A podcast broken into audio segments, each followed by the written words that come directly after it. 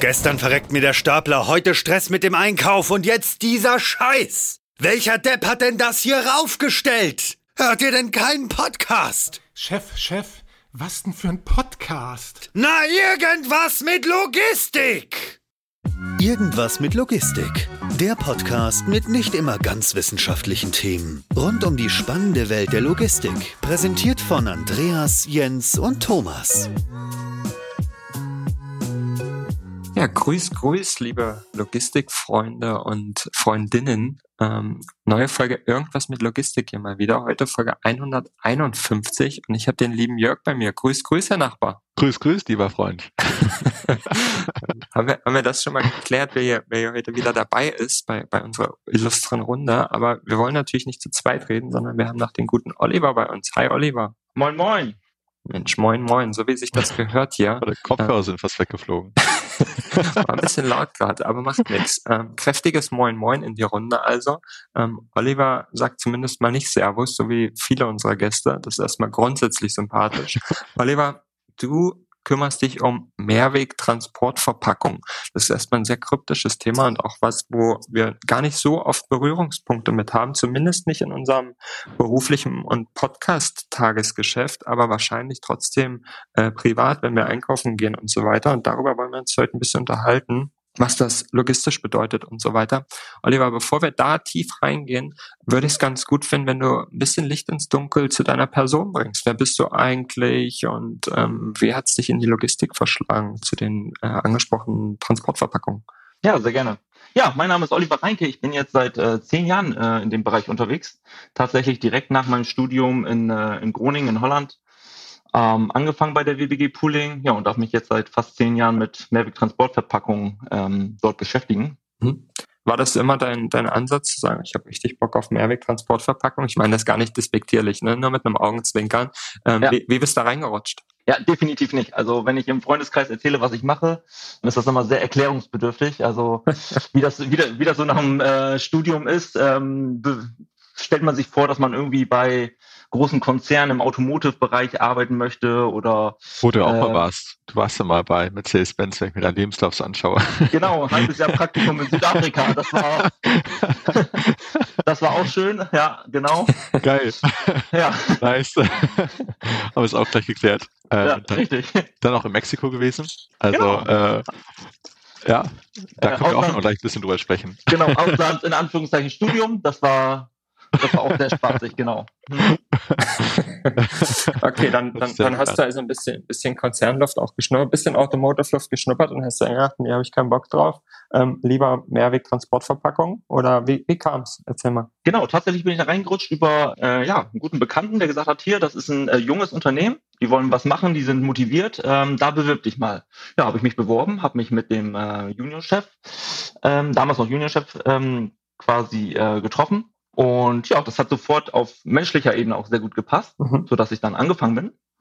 Ja, und dann habe ich mich tatsächlich in das Thema Mehrweg verliebt. Also was war da so dein dein Liebespunkt, würde ich mal sagen, kurz ja, kurz Genau, also ähm, es ist halt wir machen halt sinnvolle Geschäftsmodelle oder wie, wie man es heutzutage auch sagt, enkeltaugliche Geschäftsmodelle. Ne? Ah. Ähm, man kann sich richtig damit identifizieren, dass man da was Nachhaltiges macht, was verbessert. Also jetzt ohne irgendeine Branche angreifen zu wollen, ich könnte jetzt nicht Zigaretten verkaufen.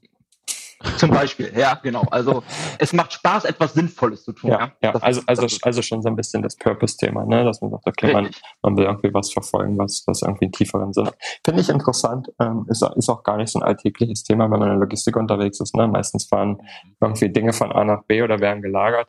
Die meisten Leute, mit denen man spricht, die sagen, okay, es ist mir eigentlich vollkommen egal, was für ein Artikel ist, halt einfach eine Artikelnummer und ob der jetzt rundviereckig oder, oder sonst irgendwas ist, ist vollkommen egal. Ist halt einfach ein Artikel, der in irgendeiner Form prozessiert wird. Deswegen schön, ähm, da eine erfrischende Sicht äh, heute mal drauf zu haben und, und über quasi dann sicherlich auch ein Stück weit Leidenschaftsthema zu sprechen. Ähm, Oliver, erzähl doch mal ein bisschen über die WBG Pooling. Ist vielleicht nicht allen so bekannt, mir ehrlicherweise auch nicht. Vielleicht kannst du da ein bisschen ausholen und erzählen, okay, was ist denn das eigentlich für ein Unternehmen, bevor wir dann tatsächlich auch so ein bisschen über, über Ladungsträgermanagement Management und so weiter sprechen.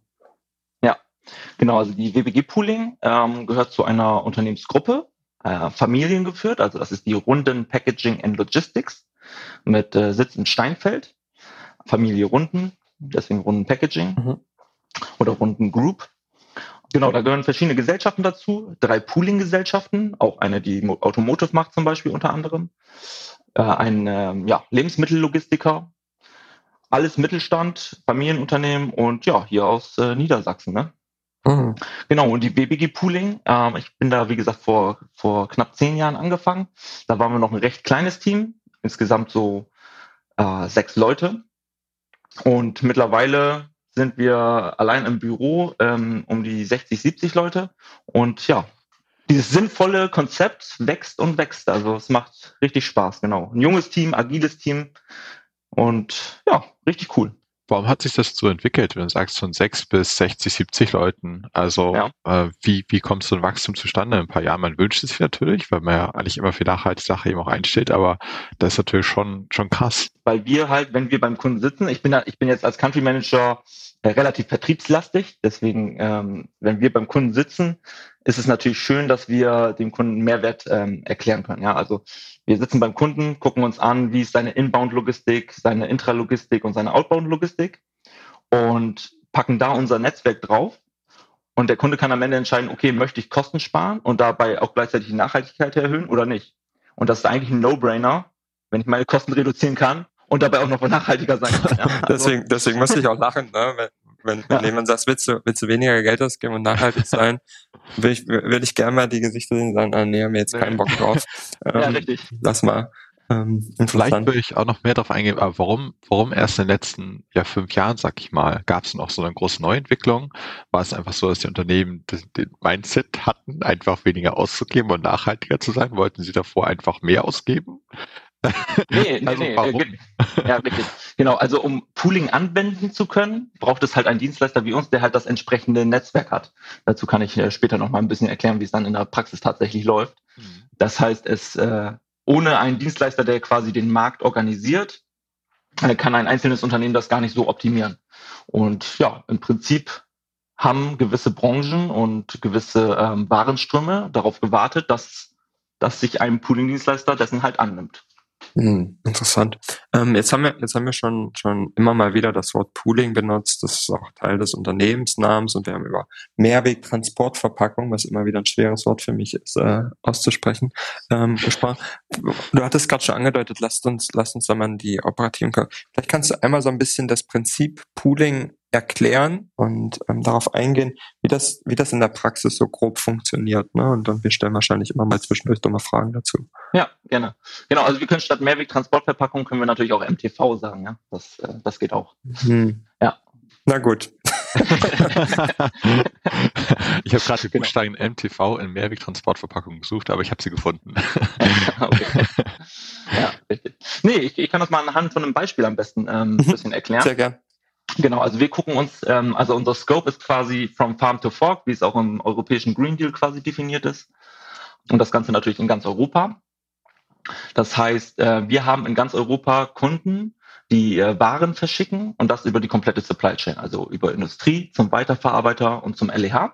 Und wie eben schon gesagt, gucken wir uns bei jedem Kunden, gehen wir quasi rein und gucken uns Inbound-Logistik an, Intralogistik an und Outbound-Logistik an. Und wenn wir dann die schönen Waren im LEH halt sehen, dann ähm, können wir uns ja vorstellen, dass das irgendwann mal vielleicht auf der Farm war, irgendwo weiterverarbeitet wurde und dann äh, quasi irgendwo ähm, LEH dann ähm, am Point of Sale ist.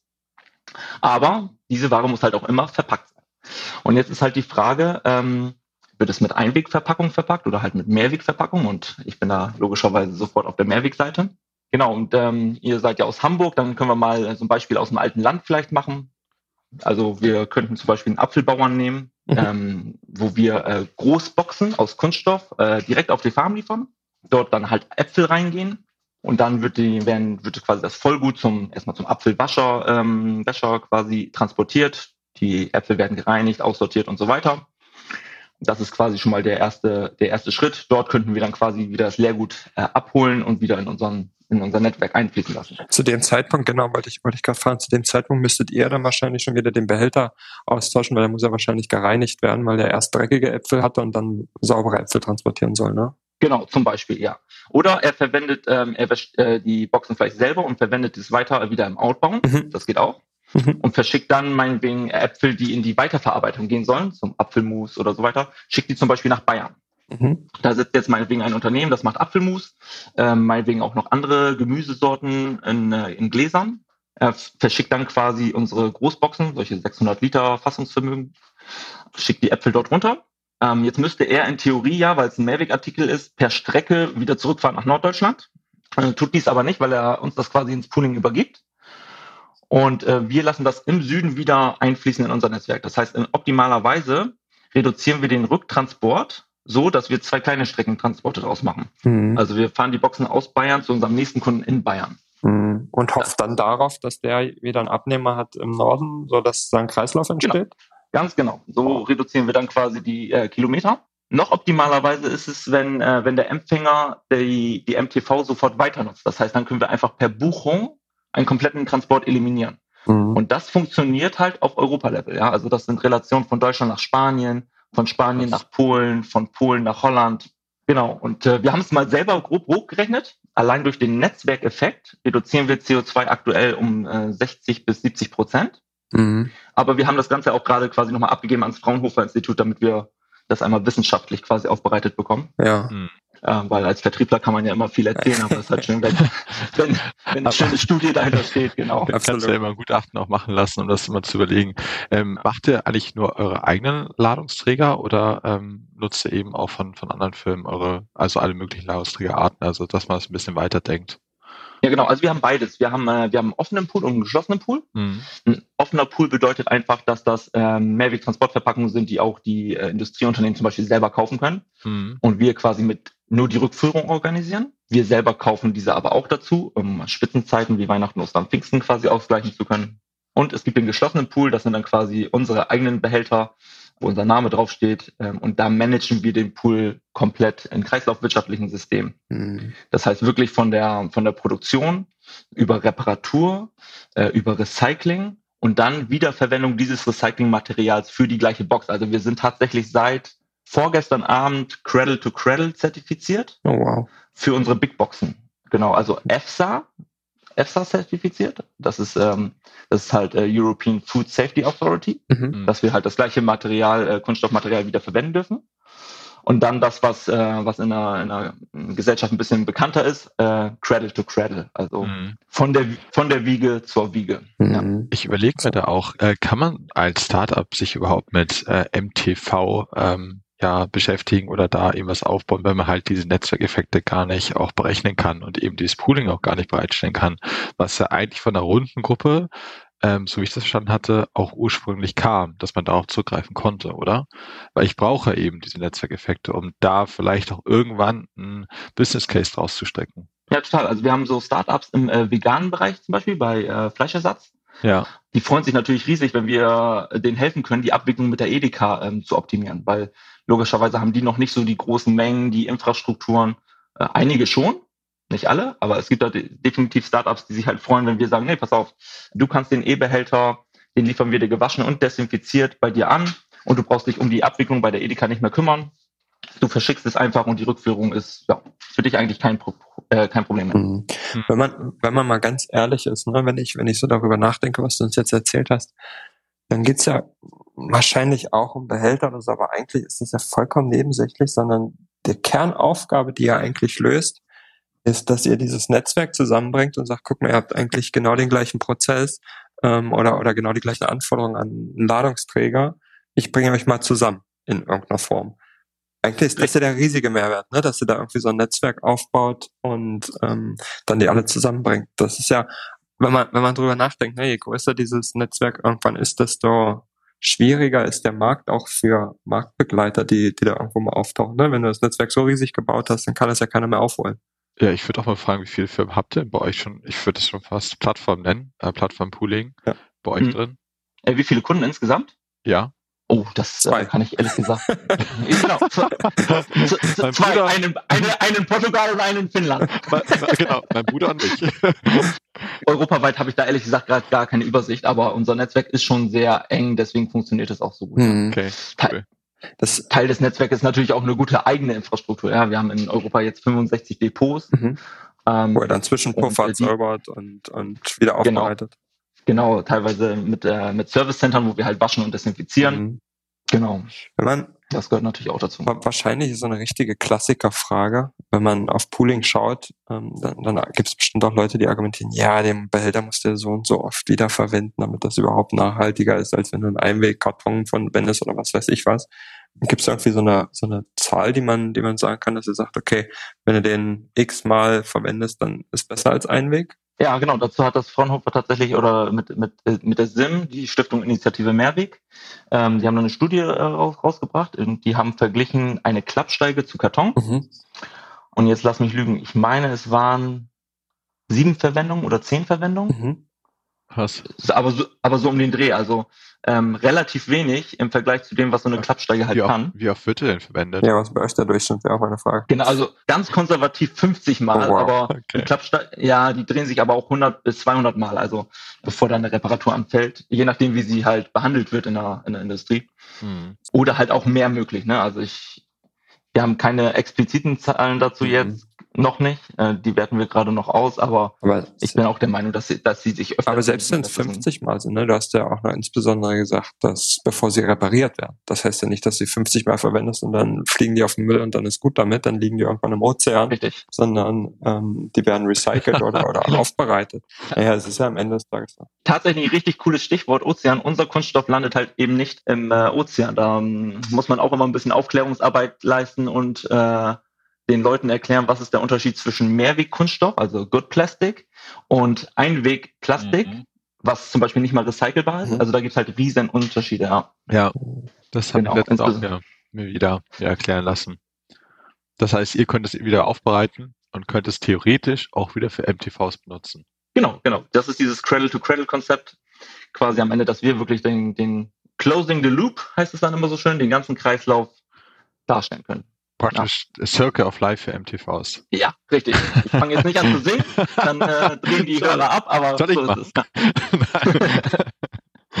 ich finde das grundsätzlich super interessant. Ne? Was ich, was ich mich frage, je mehr ich über, über dieses Geschäftsmodell nachdenke, das, das ihr da betreibt, es ist, man, man denkt im ersten Moment, okay, das ist halt ein Unternehmen, die kümmern sich um Behälter, aber eigentlich macht ihr Logistik. Ihr macht nichts anderes als Logistik, was der Kern ist. Ihr, ihr habt irgendwie dieses Netzwerk und sorgt dafür, dass der richtige Behälter dann in dem Fall halt zur richtigen Zeit am richtigen Ort ist und die richtigen Blablablas das ist ja super komplex auch steuerungstechnisch. Ne? Also da müsste ja wahrscheinlich ein komplexes IT-System dahinter haben, das diese ganze Planung macht, wann was wohin geht, in welchen Mengen, damit überall immer genug da ist. Und wahrscheinlich müsste dann trotzdem, ähm, es wird wahrscheinlich nicht am Ende, wenn man realistisch ist, zu 100 Prozent aufgehen. Das heißt, ihr müsst dann wahrscheinlich trotzdem irgendwie aus einem Depot oder so Sachen nachsteuern in bestimmte Regionen, wo vielleicht gerade keiner ist, der, der irgendwie was dahin schickt oder so. Ähm, aber es ist softwareseitig wahrscheinlich auch ein komplexes Unterfangen, oder? Ist das so eigene Software? Ja, da gibt es genau. wahrscheinlich keine Standardlösung, die äh, in der Branche üblich ist. Tatsächlich haben wir exakt dafür unser eigenes äh, äh Software, also wir haben unsere IT-Abteilung quasi ausgegründet mhm. und haben uns da äh, richtig gute Programmierer reingeholt, ein richtig gutes Team, Projektmanager und so weiter, die quasi unsere Software dann immer weiterentwickeln. Mhm. Es gibt auch die Kundenplattform und genau, die IT-Lösung ist sowieso sehr interessant, weil dann wird es nämlich ein bisschen komplexer. Wir haben in unserem, ähm, in unserem geschlossenen Pool, also bei den eigenen Artikeln, die machen wir alle smart. Das heißt, die statten wir alle mit einem ERN-Code aus, Data Matrix und RFID, mhm. sodass ähm, Kunden quasi ihre Ware mit dem MTV verheiraten können und dann die Daten quasi ähm, vorab per DSATV zum äh, Empfänger schicken können, der das dann quasi wieder automatisch vereinnahmen kann, wenn er zum Beispiel ein automatisiertes Hochregallager hat. Also auch das müssen wir mitdenken. Ja, unsere Artikel müssen smart sein. Ja. Okay. Ja, ähm, das heißt, es ist praktisch ein eigener Lagerplatz dann, wenn du es ins, in, ins MTV ein, einlagerst. Richtig, genau. Also zum Beispiel ähm, scannt man eine Klappsteige an, äh, scannt ähm, das Gemüse an, was da drin ist, oder Obst. Der Versender schickt das dann quasi ähm, zum Empfänger und der kann das dann vollautomatisiert wieder. Der scannt dann wieder, weiß genau, was drin ist, da kann ein QM-Report dahinter liegen ähm, und kann das dann automatisch vereinnahmen, weiß welches Produkt, welcher Lieferant Mhm. Genau, also der ganze Datenaustausch kann über, kann mit dem MTV zusammen äh, dargestellt werden. Interessant. Wenn man halt über, über Pooling auch noch spricht, äh, ich habe mich auch schon vorhin gefragt, ob da auch gedacht, ja, eigentlich ist die, ist die Frage total blöd. Gibt es da irgendwie auch einen kritischen Punkt, wo ich sagen kann, ab da lohnt es sich eben auch? Ja, genau. Also es gibt ähm, teilweise Kunden, wo ich dann ähm, im Termin sitze und die sagen, nee, ich produziere hier ähm, ein Produkt X und liefere das regional im Umkreis von 50 Kilometern. Dann sage ich, alles klar, du brauchst meine Hilfe nicht. Er fährt das mit seinen kleinen eigenen LKWs, ähm, hat das dann top organisiert, äh, tauscht das selber durch, äh, führt das zurück. Da können wir dann, äh, wollen wir auch gar nicht, weil es keinen Sinn macht, äh, helfen. Aber auch so ein Kunde kann mal Spitzenzeiten haben. Also der kann bei uns dann anrufen und sagen, hier, ich habe Weihnachten, äh, mein, Kunde, mein Kunde fährt gerade eine Aktion, ich brauche mal eben ähm, äh, 2000 Behälter mehr für drei Wochen. Mhm. Dann liefern wir ihm die an und nach drei Wochen holen wir die wieder ab. Wir holen die auch nach zwei Tagen wieder ab, wenn er will. Also genau, also dieses Spitzenzeiten ausgleichen, auch dafür greifen Kunden gerne auf uns zurück. Ist es dann nicht so, dass äh, viele eurer Kunden immer gleichen Spitzenzeiten haben? Ja. Äh, wahrscheinlich auch regional dann auch die gleichen Spitzenzeiten haben, weil gerade wenn ihr eben im, im Lebensmittel ähm, Einzelhandel seid, ähm, dann wird es ja vermutlich sich, sich oft überlagern. Guter Punkt, vor allem beim Beispiel Apfel, ne? Wenn, wenn dann die Apfelernte ist, dann brauchen irgendwie alle Äpfelkisten. Wir haben äh, die typische Spitzenzeiten bei uns sind halt Weihnachten, Ostern, Pfingsten. Also dann, wenn alle Menschen in, in LEH rennen und äh, viel einkaufen. Mhm. Im Sommer wird ein bisschen weniger gekauft, weil viele im Urlaub sind. Genau, ähm, aber dafür bereiten wir uns quasi vor. Wir gehen mit unseren Kunden in die Vorplanung. Die wissen meistens ungefähr, was sie, äh, was sie an Bedarf haben. Und wir bereiten uns dann quasi auf diese äh, Spitzenzeiten vor, indem wir am Lager was vorpuffern oder bei den Herstellern und dann quasi den Markt versorgen können. Was, was macht ihr damit in Zeiten, wo halt nicht die Spitze ist? Ähm, lagert ihr es dann bei euch ein und wartet dann eben wieder auf die Spitzenzeiten und nutzt ihr es anders auch noch sinnvoll dann dafür? Eben die MTVs. Genau. Ja. Wir suchen eigentlich die unpaarigen, in diesem Fall nicht Verkehre, aber die unpaarigen Bedarfe. Das äh, klappt im Obst- und Gemüsebereich eigentlich sehr schön, weil äh, man hat verschiedene Erntesaisons. So, und wenn die Klappsteige nicht beim Spargel ist, dann ist sie vielleicht bei den Erdbeeren oder halt woanders. Und so, ähm, ja, so suchen wir so, sozusagen auch die unpaarigen Bedarfe aus. Ja. Okay. Aber wir haben immer auch äh, Zeiten, wo ein bisschen mehr mal am Lager steht und Zeiten, wo die Lager dann quasi komplett leer sind. Ich finde, er gibt halt selber auch so ein bisschen wieder ein gutes Gefühl, wenn ich so die Obstsorten und Gemüsesorten durchgehe. Auch da ist Saison, da ist Saison, da wie früher eigentlich so ein bisschen. Da können wir es ja hinbringen, dass sich doch wieder am Ende ein bisschen ausgleicht. Ich finde, das ist immer, immer ganz schön noch zu hören, dass so, so ein bisschen äh, auch noch wie früher sein könnte. Ja, ja richtig. Ja. Inwiefern beeinflusst das eigentlich eure euer, euer Geschäftsmodell oder, oder das ganze Pooling, da ist ja wahrscheinlich gerade auch viel im Umbruch, ne, was so Nearshoring angeht, auch im Lebensmittelbereich, dass Leute irgendwie sagen, naja, muss ich jetzt irgendwie 100.000 Avocados aus Chile oder was weiß ich, wo die wachsen, irgendwo wahrscheinlich in Südamerika, muss man die von A nach B fahren und die Leute hinterfragen viel mehr, viel mehr regional, oder?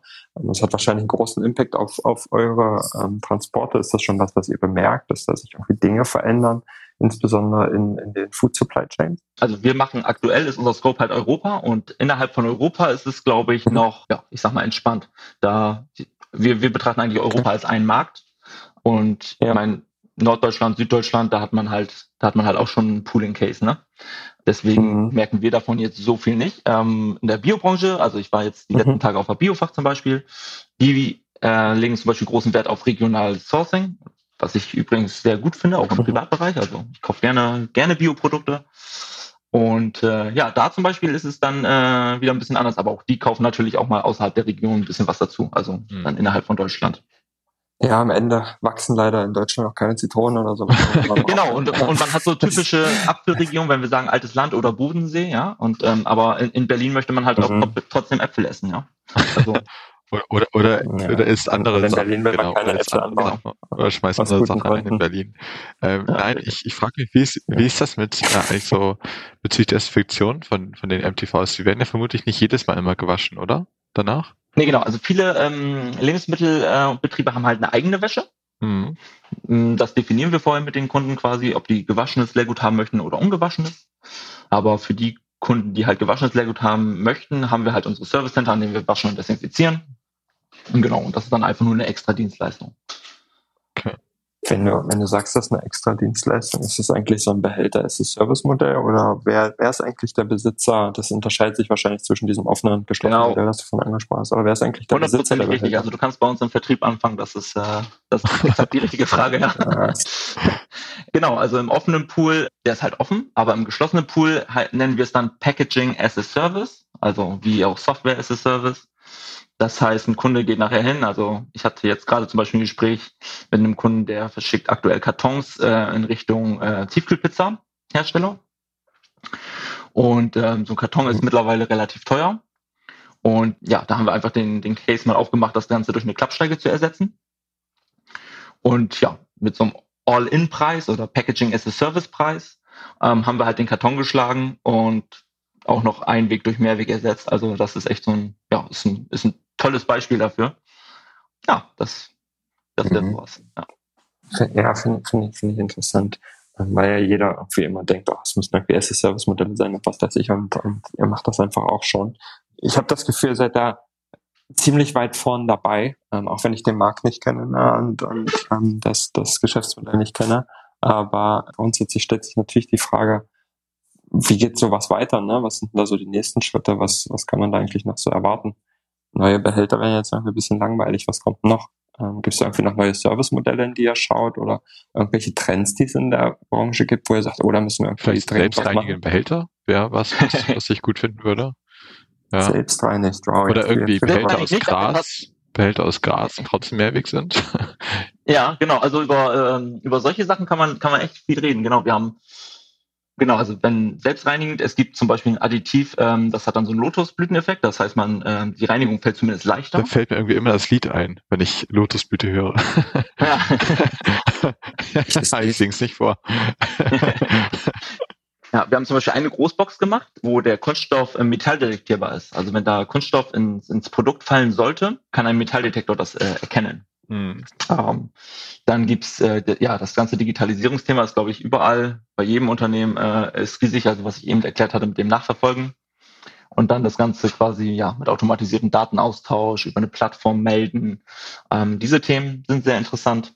Welches Thema ich sehr, sehr schön finde, ist halt, ich habe eben erklärt, dass wir, ähm, dass wir gerne Einweg durch Mehrweg ersetzen wollen. Aber innerhalb der Mehrwegwelt möchten wir quasi auch noch weitere Verbesserungen reinführen, indem wir zum Beispiel sagen, kann man einen starren Behälter zum Beispiel durch einen volumenreduzierbaren Behälter ersetzen. Also wenn ich einen E-Behälter nehme, von dem man 1452 auf dem LKW bekommt, oder man nimmt unsere Klappsteige, von dem man 11.088 zusammengeklappt auf dem LKW bekommt, dann äh, muss man kein Logistiker zu sein, um äh, herauszufinden, dass man dann äh, sieben Transporte weniger hat. Ja, man bräuchte eigentlich so einen Transformer-Behälter, der sich äh, an das Artikel gut anpasst. Praktisch wie so eine Hülle. Ja, richtig. Aber dann muss er immer noch äh, bitte im Euro-Palettenmaß sein und gut auf die Palette passen. ja, ja, ja, der passt dann nicht an. Also ja, der, ist, der ist so fluid. Ja, biegeschlaff, würde ich dazu ja, sagen. Genau. Ja, und äh, wenn es um Alternativen zu Kunststoff geht, ähm, gibt es natürlich mhm. gibt es leider noch keine perfekte Lösung. Aber es gibt natürlich Unternehmen, die sich damit beschäftigen, ähm, zum Beispiel aus äh, Sonnenblumenschalen oder ähm, Stärke äh, mhm. Mehrwegbehälter herzustellen. Nur leider gibt es da noch keine, keine mhm. so passende Lösung tatsächlich. Ja. Aber ich meine, wir lösen das, indem wir sagen Credit to Credit. Ist das eigentlich eure eigene Fabrik dann? Macht ihr sowas selber oder macht ihr das mit Partnern? Wie kann sich das vorstellen? Nee, das war, machen wir europaweit mit Partnern, genau. Okay. Also wir sind, wir stellen nicht Wäre selber her. Das Guten. Da haben wir viel ja, das, das, das wird ja. viel, das ist nicht unser Schusterverleih bei deinen Leisten, das ist nicht unser, unser Geschäft. Ja. Wir wollen den, ja. wir wollen die Logistik dazu machen, genau. Ich finde es super, super interessant, Oliver. Wenn, wenn man dich fragen würde, was ist so der Key USP, den ihr habt oder so, würdest du sagen, ist es eher Nachhaltigkeit oder ist es eher das, das Netzwerk? Ich weiß, es ist beides, aber was, was stellst du in den Vordergrund? Genau, also Netzwerk würde ich tatsächlich sogar zur Na Nachhaltigkeit passen. Aber ich habe eine ganz schöne Aussage vom Kunden letztens gehört, mit dem ich quasi in der Pressverhandlung war. Und er sagte, ich, ich kauf's. Klar, klar, das, das, das sagen meine Kunden immer, ist zu teuer. Ähm, auch wenn sie wissen, dass das äh, alles, äh, glaube ich, fair ist. Um, aber er sagte, mittlerweile ist der Preis für ihn auf, vom Wichtigkeitslevel genauso hoch wie das Nachhaltigkeitsthema. Und das fand ich eine coole Aussage, weil das habe ich in den letzten mhm. äh, zehn Jahren, glaube ich, das erste Mal gehört. Also das ist, das ist definitiv eine Veränderung im, im Markt. Ja? Also dieses Bewusstsein dafür, dass die Modelle, die wir fahren, auch nachhaltig sein müssen.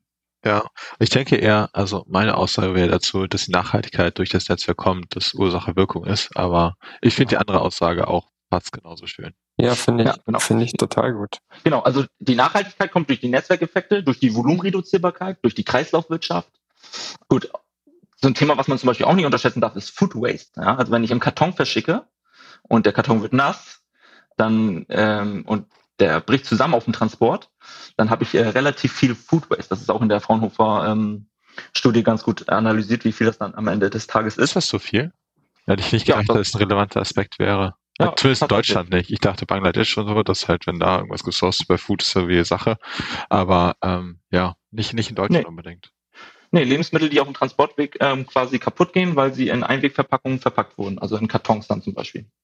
Genau. Oder auch Arbeitssicherheit, ja. Also wenn ich mich, wenn ich ähm, eine stapelbare Behälter habe oder einen Karton, der da, hm. der da rumrutscht, das ist schon ein Unterschied. Ich muss ganz ehrlich sagen, ne, ich bin, hatte es ja eingangs schon gesagt, ich habe wirklich wenig Ahnung von Mehrwegtransportverpackungen, sondern eigentlich eher von Behältern, die im Lager bleiben oder so. Deswegen war oder ist das für mich eine sehr befruchtende Episode, wie man so schön sagt, ähm, weil ich wirklich viel lerne über Dinge, von denen ich keine Ahnung habe. Das ist ja auch immer der, der Kerngedanke von, von dem, was wir hier machen. Ähm, deswegen erstmal von daher schon mal vielen Dank dafür, Oliver. Das finde ich super interessant und insbesondere dann auch, wenn wir jetzt viel über Nachhaltigkeit ja. gesprochen haben und auch wenn wir beide, also ich und Jörg, da jetzt nicht die Fachexperten sind, selbst wenn man irgendwie sich selber hinterfragt, immer mal wieder und über Nachhaltigkeit nachdenkt, haben wir auch unser neues Format, das gleiche in Grün, ähm, wo wir dann noch tiefer reingehen, fand ich es trotzdem sehr, sehr spannend ähm, und sehr, sehr interessant herauszufinden, was, was das eigentlich bedeutet und auch, wie Jörg das jetzt gerade nochmal so schön gesagt hat, dass die Nachhaltigkeit eigentlich eher ein Effekt ist von den ganzen Sachen, die er macht. Ähm, ich meine, Nachhaltigkeit sowieso als Wort immer, naja, können wir mal eine separate Folge drüber machen, ob das jetzt ein schlaues Wort ist oder nicht. Aber ja. enkeltauglich finde ich ganz gut. Enkeltauglich ähm, finde find ich gut. ähm, und auch ja. ohne, dass ich die Branche kenne, habe ich das Gefühl, ihr seid da gut dabei, ähm, habt da, habt da gute Ideen, gute, gute Ansätze und, und ja, macht da, macht da scheinbar einen super Job. Deswegen würde ich an der Stelle sagen, vielen Dank, dass du uns ähm, so viel beibringen konntest, Oliver. Ähm, und vor allem, vielleicht noch abschließend, ähm, klasse zu sehen, wie, wie sehr du dafür brennst, vor allem für ein Thema, wo man im ersten Blick, und das meine ich gar nicht negativ, ne, also im ersten Blick denkt, Mehrwegversandbehälter, okay, ähm, das wird ja toll. Aber das, das meine ich, wie gesagt, gar nicht negativ, ne? aber es ist natürlich die Assoziation, die man erstmal mit so einem Thema hat. Und ich denke, ja, sind halt Behälter, die müssen halt von A nach B gebracht werden. Aber was das alles bedeutet und, und wie du dafür brennst, das finde ich super. Ähm, und, und großen Respekt für, für das, was ihr macht. Vielen, vielen Dank. Ja. ja, ich danke euch für die gute Stunde hier. Ich höre euren Podcast immer gerne auf langen Autofahrten. Also das macht mir immer Spaß dazu zu hören und ich bin froh, jetzt mal einmal äh, Teil des ganzen Projekts gewesen zu sein. Also hat mir Spaß gemacht.